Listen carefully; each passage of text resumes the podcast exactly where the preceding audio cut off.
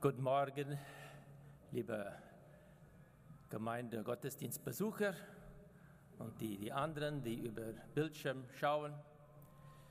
Ich freue mich hier zu sein und unseren Herr, unser auferstandenen Herr zu dienen, weil er lebt in uns und auch bei uns in der Familie. Wir alle kennen Warntafel von unseren Schulerfahrungen. Da wird aufgeschrieben Aufgaben, aktuelle Daten, Informationen von den Unterrichtsstunden und manches andere, anderes. Als Lehrer selbst erkannte ich die Wichtigkeit von einer Wandtafel, als ich Ersatzlehrer war in den USA für, einige, für ein Jahr. Damals war es wichtig, dass ich einige Regeln auf dem Tafel schreibe, weil ich war neu in der Klasse und die sollten diese Wege, äh, Regeln erkennen, damit die sich orientieren und dass wir eine gute Lehrer-Schüler-Beziehung aufbauen können. Tafel waren ein Werkzeug, um Ordnung und Frieden zu schaffen, sowie Anweisungen weiterzugeben. Heute Morgen möchte ich von der christlichen Haustafel sprechen. Dieser Begriff wurde von Martin Luther geprägt. In der Lutherbibel, in beide Texte, Kolosser 3, was wir heute Morgen gehört haben, sowie in Epheser Kapitel 5, findet man die Überschrift christliche Haustafel. Martin Luther wollte klar kommunizieren, dass die Bibel uns klare häusliche Sozialordnungen für unseren Alltag geben. Es waren Anweisungen an Personen innerhalb eines antiken Hauses, in ihrem Verhältnis zueinander, so wie Frauen ihre Männer und Kinder und Eltern und Sklaven und Herren. Was würdet ihr auf ein Haustafel schreiben? Wie ordnet wir unsere Beziehungen zu Hause oder auf unserem Arbeitsplatz? Die meisten würden sagen, wir sollten das geordnet haben, wie wir kennen zu Hause. Zum Beispiel, dass meine Mutter immer Mahlzeiten vorbereitet. Und wenn wir nicht gehorsam, gehorsam waren, dann mein Vater zeigt uns der Peitsche. Das war klar, das waren die Ordnungen bei uns zu Hause. Wir haben alle unsere eigene Familientraditionen. Aber wenn wir zusammenkommen in einer Ehe, dann bringen wir zwei Traditionen zusammen und stimmt das nicht immer überein. Und dann müssen wir in der Familie, in der Ehe und Familie das besprechen, was sind unsere Ordnungen zu Hause. Gott durch sein Wort will uns orientieren, damit unsere Beziehungen zu Hause geordnet werden. Er will seinen Frieden schenken und er will Herr sein bei uns zu Hause. Es ist bewusst, dass Herr Jesus will bei uns wohnen. Ja, hinter den Mauern, hinter den Gardinen, in unserer Küche oder auch sogar in unser Schlafzimmer. Als ich diese Predigt vorbereitet, las ich das Lukas-Evangelium in meiner stille Zeit. Mir wurde aufgefallen, wie oft Jesus begegnete Leute zu Hause. Er befragte seine Jünger, beauftragte seine Jünger, das Evangelium zu verkündigen in Häusern. Als die Jünger ankamen an einem Haus, sollen sie sagen, Friede diesem Hause. Wenn die Familie diese Gruß annahmen und offen waren für Gottes Herrschaft, der Frieden Gottes wird bei denen bleiben. Jesus will uns Gottes Friede schenken, wenn wir offen sind für seine Herrschaft. Ich wiederhole, Christus will bei uns zu Hause Herr sein. Ich habe meine Predigt in drei Teilen aufgebaut. Unsere Tafel, unser Haus und Worte unseren Herrn Jesu. Fangen wir an mit unserer Tafel. Wir haben gegenwärtig keine Tafel zu Hause. Ein Pennbrett haben wir, einen Eichschrank. Und dann auf dem Eichschrank oder auf dem Pennbrett äh, äh, stellen wir manche Sachen wie Hochzeiteinladungen oder Sitzungen. Wir haben eine Menge Fotos von Personen, die wir kennen und von Familie. Diese Tafel dient uns, indem wir erinnern an wichtige Datum und wichtige Personen in unser Leben meisten Tafeln werden auf eine wichtige Stelle gehängt, wo es sichtbar ist. Meine Tochter Carmen während der Lockdowns hatte eine große Tafel aufgeschrieben mit all die Aufgaben und Beschäftigungen, die sie machen wollte während der Lockdown. Obwohl ihr keine sichtbare Tafel zu Hause habt, bestimmt habt ihr einige Regeln im Kopf. Regeln, die Ordnung ihr Leben schafft, in ihr Leben schafft. Wir haben alle eine Ethik. Sie beinhaltet unsere Werte, und unser Verhalten. Unsere Kultur bestimmt unsere Ethik, was man darf oder nicht darf. Diese Lebenstafel gibt uns Ordnung und Sicherheit. Gerade im Bereich von Beziehungen, besonders zu Hause, brauchen wir alle Regeln. Wer ist verantwortlich für Mahlzeiten? Wer sieht, dass die Regeln gehalten werden? Mit Ermahnungen, Warnungen oder Strafen? Ich war unlängst auf einen Besuch bei einer Familie, wo Ordnung für ihre Kinder waren offensichtlich. Die Kinder sollten in, in, in eigene Zimmer bleiben und sich beschäftigen, während wir als Erwachsene spazierten. Das war ihre Haustafel. Aber die Frage steht, bestimmt Jesus, unser Herr, was auf unserer Haustafel geschrieben ist? Mir ist aufgefallen, wie oft das Wort Herr steht in diesem Bibeltext. Siebenmal. Wie zum Beispiel, so erwartet es Christus, der Herr von euch. Der große Anliegen von Paulus ist, dass wir des Herrn würdig wandeln. So haben wir gesungen. Christus ist würdig. Und das bedeutet, zu Hause wir sollen nach seinem Willen leben. Jesus Ordnungen soll unsere Beziehungen zu Hause prägen. Er will bestimmen, was wir auf unserer Haustafel schreiben. Müssen wir neu überlegen, ob unsere Kultur lässt Freiraum für seine Herrschaft? Paulus warnte die Kolosser Gemeinde in Kapitel 2, Vers 8, seht zu, dass euch niemand anfange, einfange durch Philosophien und Lehrertrug, gegründet auf der menschlichen Lehre und auf die Elementen der Welt und nicht auf Christus. Menschliche Traditionen können uns, können uns einfangen. Wir gehen auf den zweiten Punkt, unser Haus. Obwohl das Wort Haus nicht im Text erschienen ist, ist es ein wichtiger Begriff in der Bibel. Im Neuen Testament wird Gottes Volk oder die Gemeinde beschrieben als Gottes Hausgenossen. Hoffnung für alle übersetzt es immer als Gottes Familie. Paulus schreibt Timotheus Anweisungen, wie die Gemeinde soll wandeln und braucht das Wort auch das Haus Gottes. Und in jener Zeit, das Haus war der Ort, wo die Gemeinde sich versammelt. So, wir üben eigentlich heute Tag mit den Schirmen, das Gottesdienst findet statt zu Hause auch wie damals. In Kolosser Kapitel 4 finden wir einen Gruß an eine Hausgemeinde. Grüßt die Brüder zu Laodicea und Nympha und die Gemeinde in ihrem Hause. Gerade zu Hause, unter unserer Familie, soll wahre christliche Werte und Handlungen ausgeübt und gelebt. Im Zeiten der Neuen Testament ein Hausgenossen schloss Kinder und einige andere Verwandten sowie Arbeitsangestellte. Für uns das ist überraschend. Hier in dem Luthertext wird das Wort Knechte gebraucht, in Hoffnung für alle Sklaven. So wie manche Bauern bieten Wohnungen an für ihre Höfe, auf ihre Höfe für ihre Angestellte, so wurden Sklaven Teil ihrer Hausgenossen. Nicht alle Arbeitsgeber wünschen solche nahestehenden Arbeiterwohnungen. Wenn in der Nähe, so wie auf einem Arbeitsplatz, Beziehungen entstehen, und solche Beziehungen benötigen Ordnung. Heute Arbeitsverträge werden geschrieben um Klarheit zu schaffen über die gegenseitigen Verantwortungen. Die Tatsache steht, dass unsere Nähe zur Arbeit und die Frequenz unserer Begegnungen mit unseren Arbeitern oder Mitarbeitern ermöglichen engere Beziehungen und mehr Erwartungen.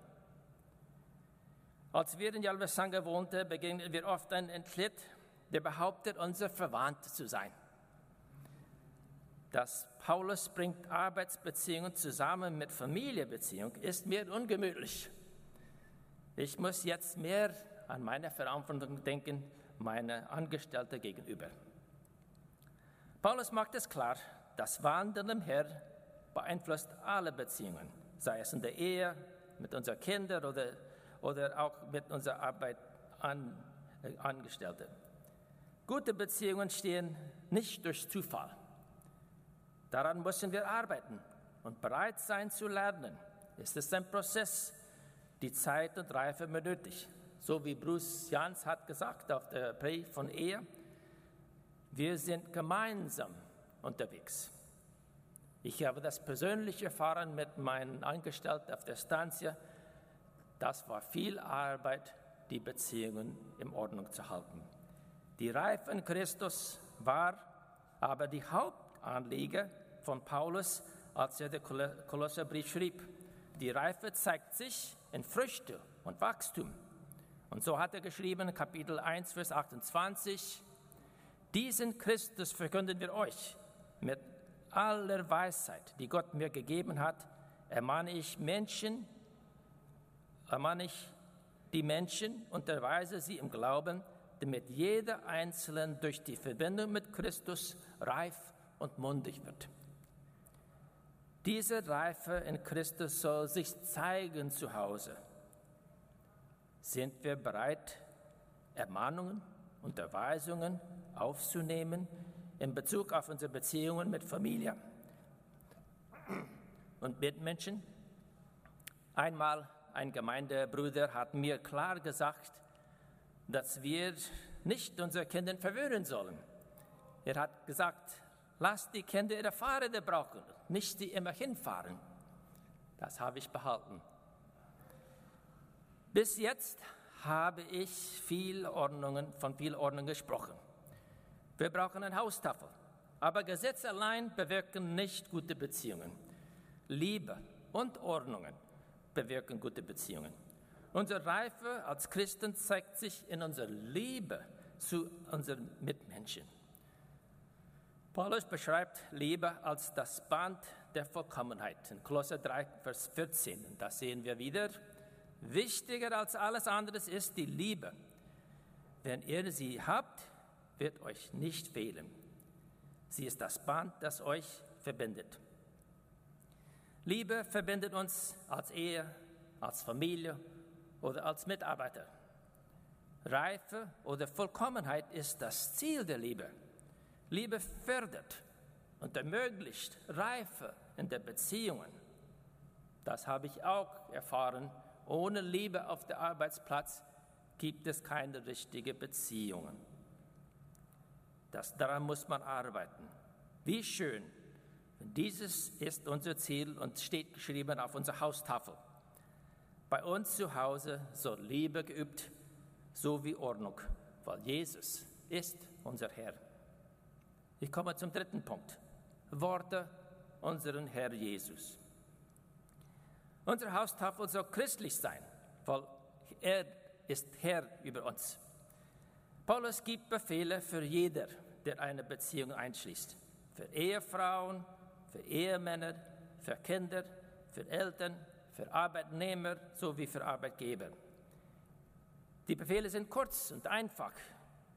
Paulus gibt nicht 100 Tipps für Ehe und Familie, sondern eine Richtlinie für jeden. Wenn nur eine, muss es wichtig sein, eine Priorität sein. Die sind nicht allgemein, sondern sie sind zugeschnitten für jeden. Gott kennt unsere Lage, ob wir Väter, oder Ehemann oder Ehefrau oder Angestellte, er kennt unsere Lage und unsere Rollen. Er kann sich einfühlen mit unseren Neigungen und unseren Versuchungen. Darin hat er diesen Befehl gegeben. Darauf hat er die gegeben. Fingen wir an mit Frauen. Ihr Frauen, seid untertan eurer Männer.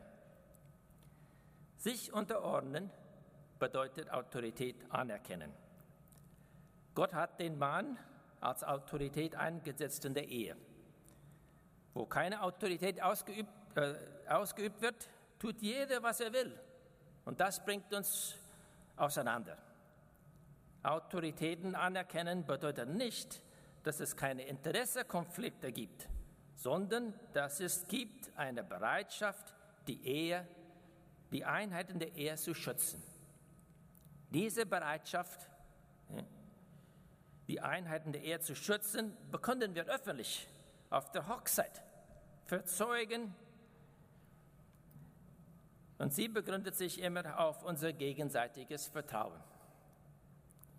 Ich weiß, dass es meiner Frau kostet, wenn ich meine Autorität anwende, um Entscheidungen zu treffen, wo wir nicht derselben Meinung sind.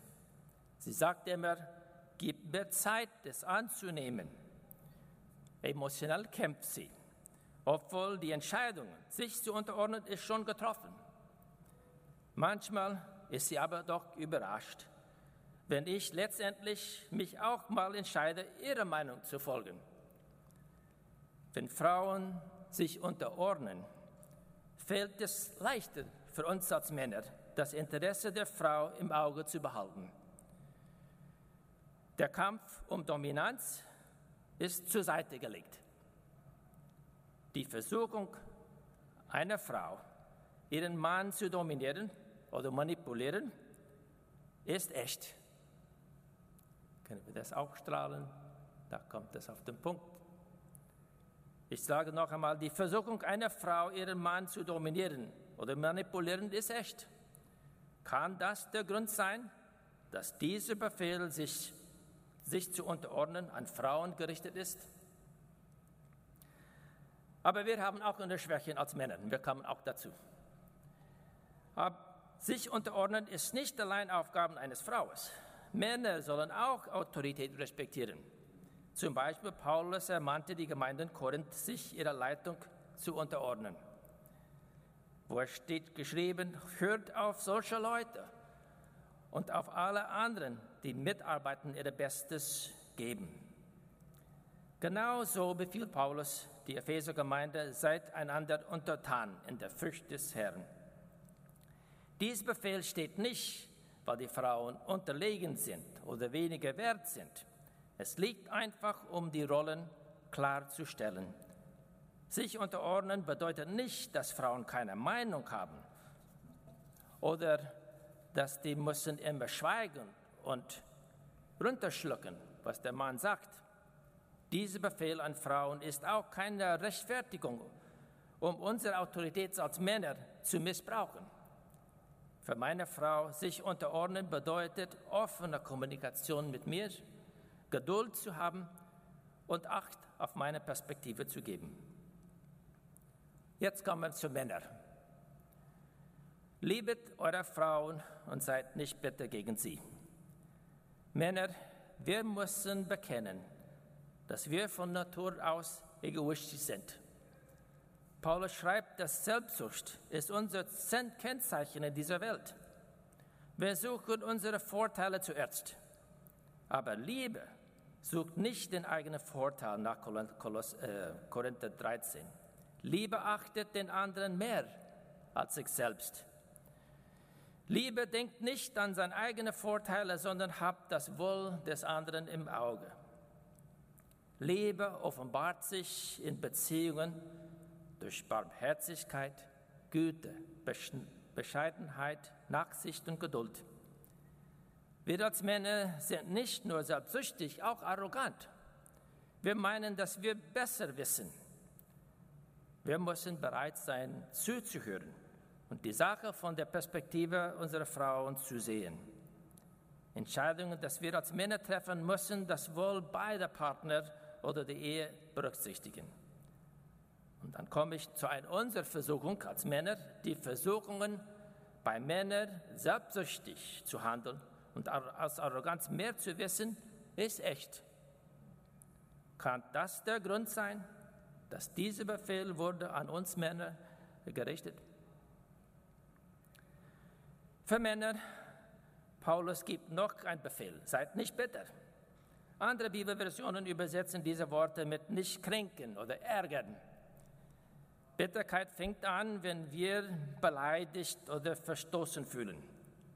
Der Gedanke, dass unsere Frau gewinnt Oberhand in unserer Ehe, bedroht uns sehr. Sehr oft fallen wir im Konkurrenzdenken. Für jeden Gefallen wir tun, erwarten wir etwas zurück. Und wenn nach unserer Meinung unsere Frau ist uns schuldig, werden wir nachtragend und zornig. Zorn ist ein echtes Problem unter uns Männern. Paulus aber ermahnt uns, es abzulegen, so wie wir hörten auf der vorigen Gemeindestunde. Lasst uns nicht mehr von Zorn und Hass beherrschen. So wie steht in äh, Korinther 13, Liebe sucht nicht das Ede, sie lässt sich nicht erbittern, sie rechnet Böses nicht zu. Sind Unterordnung und Liebe geschrieben auf unserer Haustafel als einfache Richtlinien für uns als Ehe?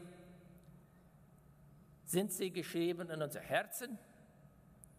Bewirken sie Frieden in der Beziehung zu, zur Erde unserer Herr Jesus?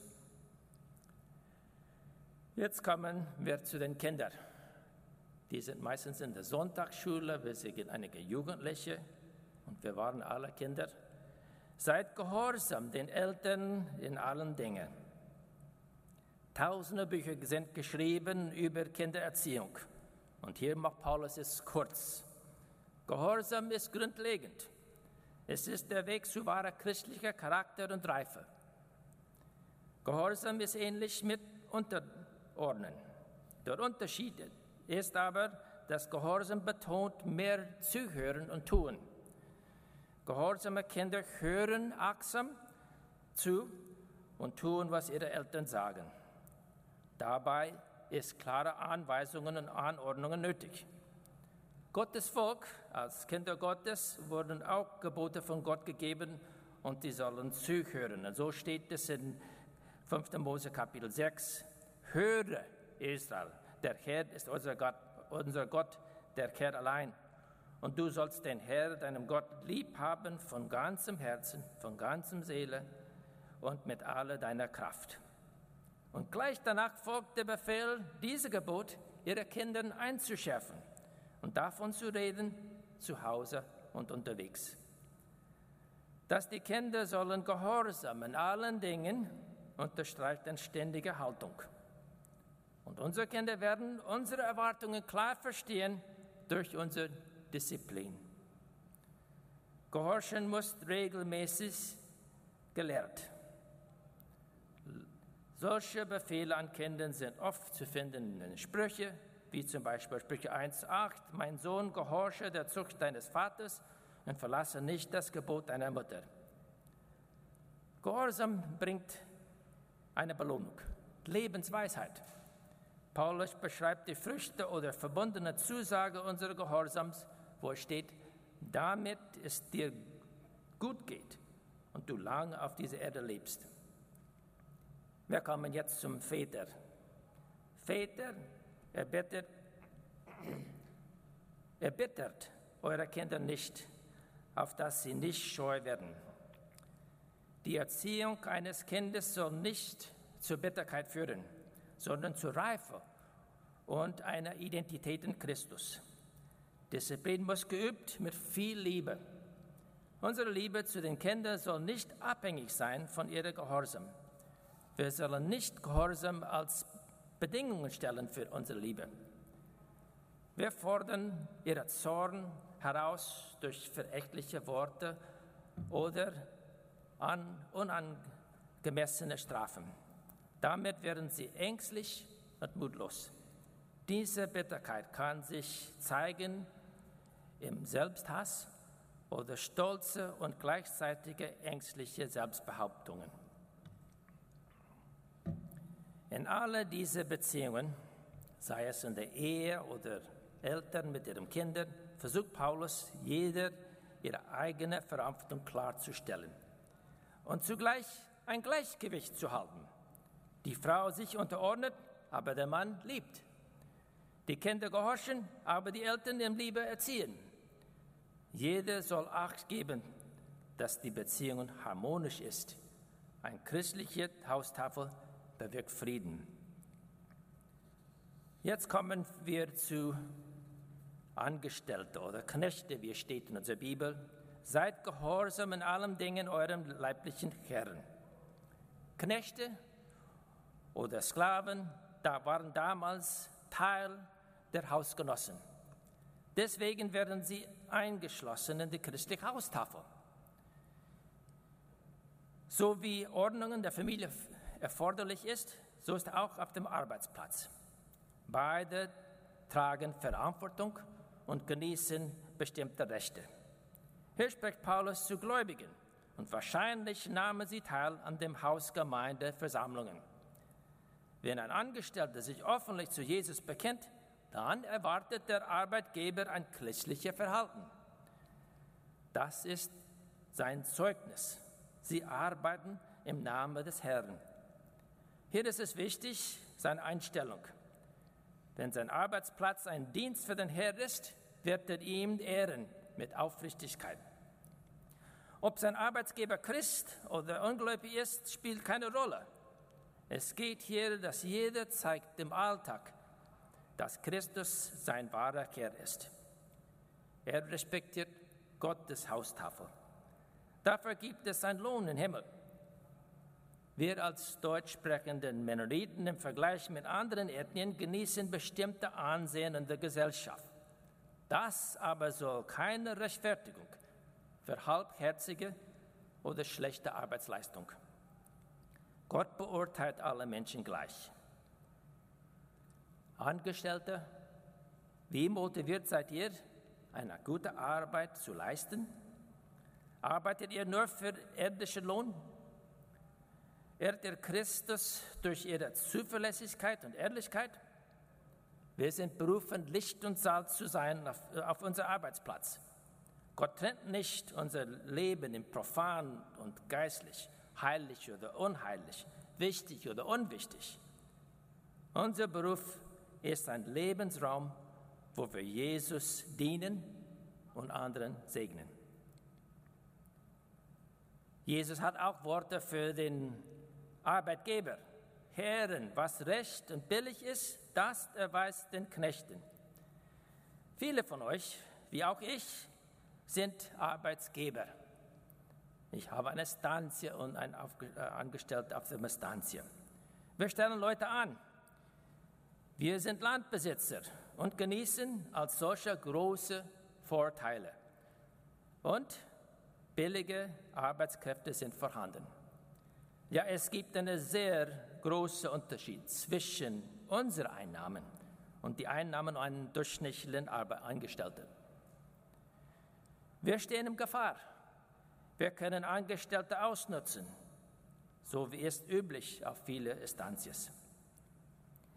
Jesus als unser Herr befiehlt uns, gerecht zu sein in unser Handeln. Billige bedeutet anständig, fair und vernünftig. Die Regierung will uns helfen, gerecht zu werden und setzen Maßstäbe. Deswegen sind Gerechtigkeit und Arbeit zusammengebracht in eine Institution. So heißt es Ministerio de Trabajo y Justicia. Es gibt einen Mindestlohn und Verpflichtungen so wie medizinische Versicherung. Aber wir können doch viel mehr tun. Und viele Arbeitsgeber helfen ihre Angestellten beim Schulunkosten oder Bau eines eigenen Hauses. Wichtiger als Geld ist unsere Einstellung den Arbeiter gegenüber. Wenn wir sie mit Respekt begegnen, anstatt von Geringschätzung, die Beziehung kann harmonisch aufgebaut. Viele Arbeiter sind, stellen sich nicht gleich mit uns und wollen es auch nicht. Nach jeder Meinung sollen wir ihre Patron und Padrino bleiben. Das heißt ein großzügiger Schirmherr. Bieten wir ihnen Schutz und Hilfe im Not. Wir kommen zum Schluss. Haben wir ein christlicher Haustafel aufgehängt, Vielleicht es ist Zeit, dass wir unsere Ehegelübnis erneuern und dass wir als Familie ein Gespräch halten, Sachen zu klären und der Sünde zu bekennen. Ihr von zu Hause schaut, ihr habt die Gelegenheit. Jetzt ist es. Vielleicht der Familie ist zusammen. Habt ein Gespräch miteinander. Oder wenn nur die Ehe da ist, dann miteinander sprechen. Oder ist es auch Zeit, dass wir eine bewusste Entscheidung machen, unsere Mitarbeiter, Arbeitgeber oder Angestellte zu segnen Wenn Christus unser Herr ist, soll es zu sehen, besonders im Haus, aber auch auf unserem Arbeitsplatz. Alle Beziehungen, die wir pflegen zu Hause oder auf unserem Arbeitsplatz, sollen ein Spiegelbild unserer Beziehung mit Jesus sein. So wie wir uns Jesus unterordnen, gehorchend ehren, so sollen wir handeln. Die, die Ehefrauen sind, wir als Kinder und Angestellte. In keinem Fall wollen wir anderen ärgern oder kränken, sondern mit Liebe und Gerechtigkeit erweisen, so wie Jesus es tat. Das soll unsere Einstellung, wenn wir als Ehemänner und Eltern und Arbeitgeber. Mein Wunsch ist, dass wir geordnete Beziehungen zu Hause genießen und Gottes Frieden spüren.